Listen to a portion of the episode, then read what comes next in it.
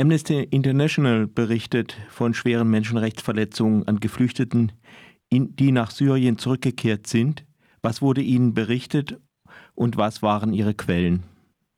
Ähm, für den Bericht hat Amnesty International Interviews mit 66 RückkehrerInnen geführt und zusätzlich dazu noch Experteninterviews.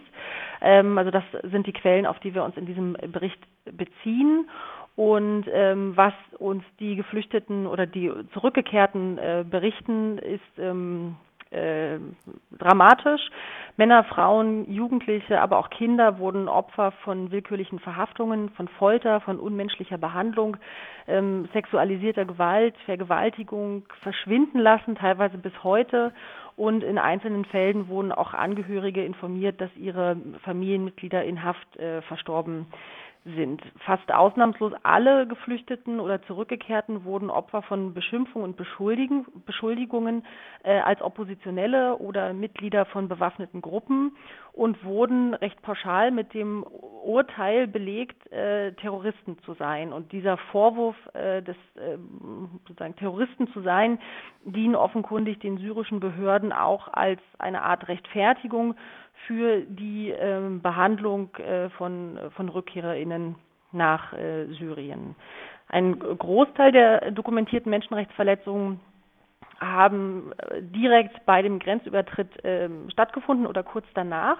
Es gibt aber auch Fälle, da wurden RückkehrerInnen bis zu zehn Monate nach ihrer Rückkehr oder zehn Monate nach ihrer Rückkehr erst von den Geheimdiensten aufgesucht in ihren Dörfern, in ihren Häusern und wurden dann äh, Opfer von Menschenrechtsverletzungen. Ähm, und besonders dramatisch ist auch, dass äh, 23 der, äh, der, also in 23 Fällen von diesen 66, die wir in dem Bericht dokumentieren, 23 äh, Menschen sind nach den erlittenen Menschenrechtsverletzungen ähm, erneut geflohen aus Syrien und sind mhm. jetzt wieder äh, auf der Flucht. Mhm. Ähm, damit erübrigt sich vielleicht schon ein bisschen meine, nächste, meine übernächste Frage, warum verfolgt das syrische Regime zu, zurückkehrende Flüchtlinge? Sie werden als Terroristen beschimpft. Ähm, steckt da vielleicht noch mehr dahinter? Nein, das ist in der Tat eine ganz pauschale Unterstellung, dass alle diejenigen, die das Land verlassen haben, äh, Gegner der Regierung Assad seien. Und dahinter liegt eine sehr perfide Logik, äh, nämlich dass wer nicht gegen Assad war, in Syrien nichts zu befürchten hatte und in Syrien sicher war und keinen Grund hatte zur Flucht. Dass dem nicht so ist, wissen wir, aber das ist sozusagen mhm. die Unterstellung, die, ähm, die gemacht wird und ähm, die ausnahmslos alle Flüchtlinge äh, auch trifft. Ähm, es wird auch der Vorwurf erhoben, dass Flüchtlinge in den ähm, Asylprozessen in den Aufnahmeländern schlecht gegen äh, oder schlecht über Syrien und schlecht über äh, Präsident Assad gesprochen hätten und äh, somit sozusagen zu Verrätern geworden wären. Und ähm, das handelt sich in der Tat um so eine Art von kollektiver Bestrafung, äh, die wir in dem Bericht quasi dokumentiert haben. Ähm, Deutschland hat zwar den Abschiebestopp nach Syrien nicht offiziell verlängert, schiebt aber aus praktischen Gründen nicht nach Syrien ab. Woher kommen die Rückkehrer und äh, warum kehren sie zurück? Ähm, von den 66 Fällen, die wir in dem Bericht dokumentiert haben, sind 39 aus dem Libanon zurückgekehrt. 14 aus einer informellen Siedlung sozusagen im Niemandsland zwischen äh, Jordanien und Syrien, eine Familie aus Frankreich, es gibt einen Rückkehrer aus Deutschland, einen aus den Vereinigten äh, Arabischen Emiraten. Also das ist sozusagen relativ ähm, äh, bunt gemischt. Und warum kehren diese Menschen zurück? Das ist zum einen, ähm, oder das sozusagen lässt sich erklären vor dem Hintergrund, dass in Syrien ja de facto sozusagen die direkten Kampfhandlungen stattgefunden haben. Und das führt nun eben dazu, dass in vielen Aufnahmeländern in der Region, aber auch in Europa ähm, der Eindruck entsteht oder suggeriert wird, es sei jetzt sozusagen sicher nach Syrien äh, zurückzukehren und dass ein verstärkter Druck auf die syrischen Flüchtlinge ausgeübt wird, ähm, wieder nach Syrien äh, zurückzukehren. Der Libanon hat beispielsweise seit Juli 2020 äh, in sogenannten, also sozusagen in organisierten Rückführungen etwa 6000 Menschen wieder zurück nach Syrien mhm. gebracht. Auch in der Türkei steigt der Druck auf Syrer, das Land zu verlassen. Ähm, das ist so das eine. Das andere ist, dass äh, die Flüchtlinge, in, also die syrischen Flüchtlinge, aber auch in den Aufnahmeländern, insbesondere in der Region, unter sehr schlechten Lebensbedingungen äh, leben. Die humanitäre Hilfe wurde, äh, wurde ja reduziert. Das heißt, die haben keine, häufig keine menschenwürdigen Lebensbedingungen und ähm, wollen dann nach Syrien zurückzukehren, äh, wollen nach Syrien zurückkehren. Und äh, wir haben auch dokumentiert, dass es manchmal auch schlicht persönliche Gründe sind. Also in Familien ähm, sind Familienmitglieder krank, um die man sich kümmern möchte. Auch das kann ein Beweggrund sein, nach mhm. Syrien zurückzukehren. Ja, die, äh, diese berühmte Aufnahme in den Nachbarländern, die man jetzt auch schon wieder bei, im Zusammenhang mit Afghanistan hören äh, kann.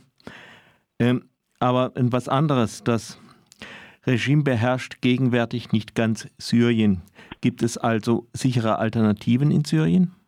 Nein, die gibt es nicht. Äh, und das zeigt der Bericht eben auch sehr deutlich. Es gibt äh, Regionen, die äh, nicht unter der, ähm, unter der Kontrolle der Regierung stehen. Dort gibt es ähm, Kampfhandlungen. wir haben auch immer wieder, unabhängig von diesem Bericht, dokumentiert, dass es äh, schwere und schwerste Menschenrechtsverletzungen auch durch bewaffnete äh, Gruppen gibt. Ähm, und in den, Regio äh, in den Regionen, die von der Regierung kontrolliert sind, äh, gibt es diese eben auch.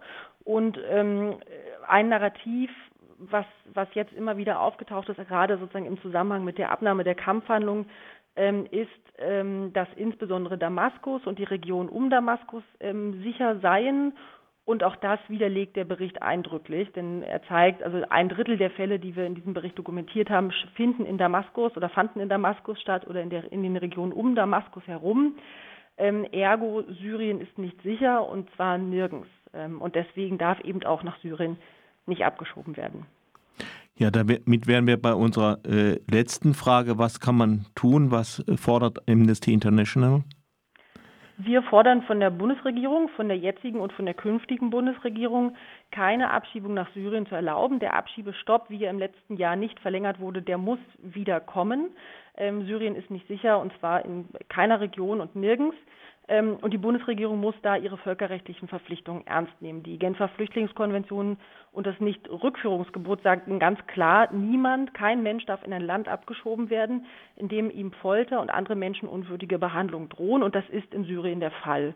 Ähm, wir fordern weiterhin syrischen äh, Flüchtlingen vollen Schutz zu gewähren und nicht nur subsidiären wie derzeit. Und wir fordern auch, und wir hatten ja auch die ähm, humanitäre Situation in den ähm, Aufnahmeländern der Region äh, angesprochen, wir fordern eben auch, dass die humanitäre Hilfe in den Aufnahmeländern der Region ausgeweitet werden muss. Ländern wie dem Libanon, der selbst von einer schweren Wirtschaftskrise mhm. betroffen ist, muss äh, geholfen werden, syrische Flüchtlinge menschenwürdig und angemessen äh, unterzubringen und zu versorgen. Ja, dann danke ich dir für das Interview. Sehr gerne.